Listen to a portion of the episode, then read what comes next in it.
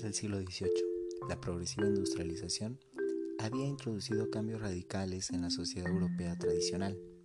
Tras la Revolución, Francia trataba de establecer un nuevo orden social, con el cual surgieron varios pensadores que intentaron explicar los cambios que se habían presentado, pero nadie había propuesto aún una explicación del progreso social a la altura de las teorías políticas y económicas.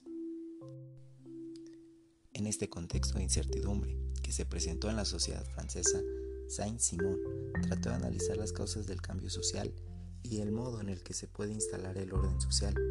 Propuso a la sociedad a través de una serie de etapas, pero fue su discípulo, Augusto Comte, quien desarrolló esta idea con un enfoque del estudio de la sociedad según principios científicos para elaborar una ciencia nueva que al principio llamó física social y después sociología. Mi nombre es Yul Juárez y el día de hoy hablaremos de Augusto Comte y sus aportaciones a la sociología. Augusto Comte nació en Francia en 1798 y es considerado por muchos el padre de la sociología y del positivismo.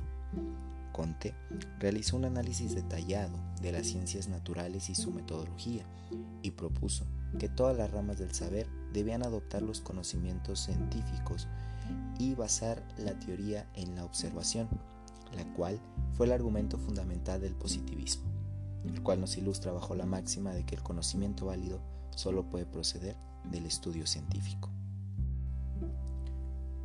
Comte afirmaba que había llegado la hora de una ciencia social que aportara no solo el conocimiento de los mecanismos del orden y los cambios sociales, sino también los medios para transformar a toda una sociedad. Conte consideraba que nuestra comprensión de los fenómenos pasa por tres estados. El teológico, en el que las causas de todas las cosas se atribuyen a Dios.